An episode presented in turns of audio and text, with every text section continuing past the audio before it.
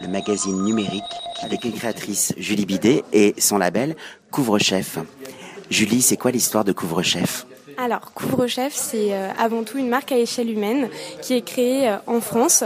Euh, donc, l'idée, c'était de rassembler vraiment des gens qui connaissent le métier de la laine. Donc, ça commence avec l'éleveur qui élève des moutons mérinos dans les Alpes, dans le sud de la France.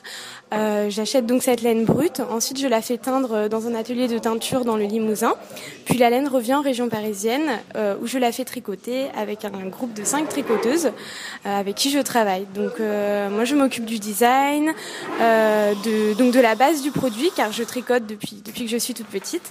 Et une fois que le modèle est, disons, abouti, designé et euh, voilà, prêt à être réalisé, je le transmets aux tricoteuses qui le, qui le reproduisent. Comment s'est passée la sélection de ces tricoteuses? Ça a été un casting? C'était quoi le process? Alors le processus, c'était vraiment à la base de poster des annonces de, pour rechercher mes tricoteuses. Et en fait, il se trouve que c'est un savoir faire qui est plutôt euh, bien maîtrisé par des personnes âgées. Donc assez compliqué à trouver sur internet, sur euh, voilà des, des, réseaux classiques on va dire de recherche. Donc j'ai vraiment démarché des mairies euh, à côté de chez moi. Je suis originaire des Yvelines, euh, donc euh, donc c'était plutôt chercher voilà des groupes de tricoteuses qui pourraient afin de justement qu'il y ait une dynamique, instaurer quelque chose, euh, un rendez-vous par exemple qui pourrait se faire toutes les semaines ou toutes les deux semaines. Et donc j'ai trouvé à Dreux cinq tricoteuses qui ont accepté de travailler avec moi et de lancer le projet Couvre-chef. Elles ont quel âge ces tricoteuses? C'est des, des dames, c'est des jeunes filles? Alors il se trouve que c'est des grands-mères justement. C'est vraiment euh, enfin c'est vrai que moi c'est ma grand-mère qui m'a appris à tricoter. Donc il se trouve que toutes les personnes que j'ai rencontrées sont plutôt des personnes âgées.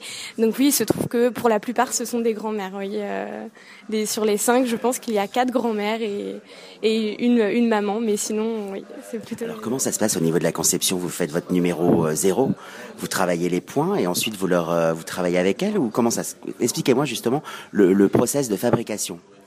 Alors, à la base, donc j'ai fait des recherches en amont, de tendances, euh, au niveau des couleurs. Moi, à la base, je suis styliste, donc euh, c'est vraiment mon métier, cette, euh, cette recherche de produits.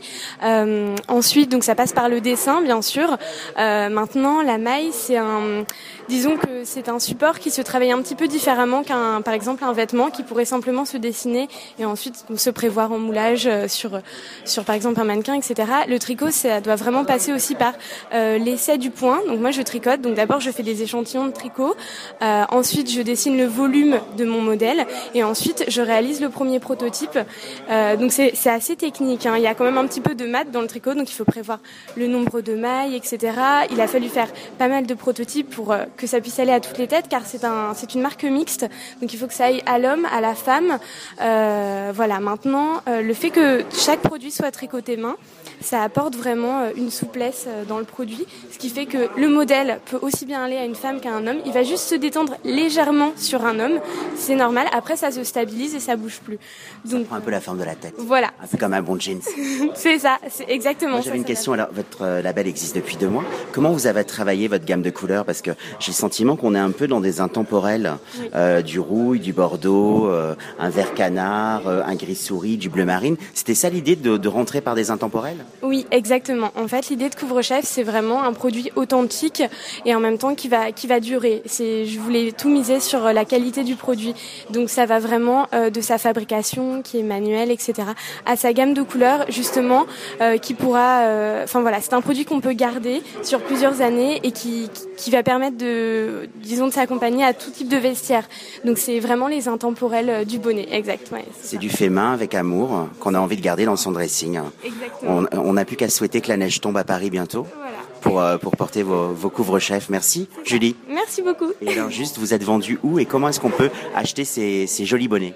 Alors bah là en ce moment à la Garçonnière, c'est jusque jusqu'à demain euh, au 40 rue des Petits Carreaux et sinon bien sûr sur mon site couvre-chefparis.com et également chez les Petits Frenchies. Merci beaucoup.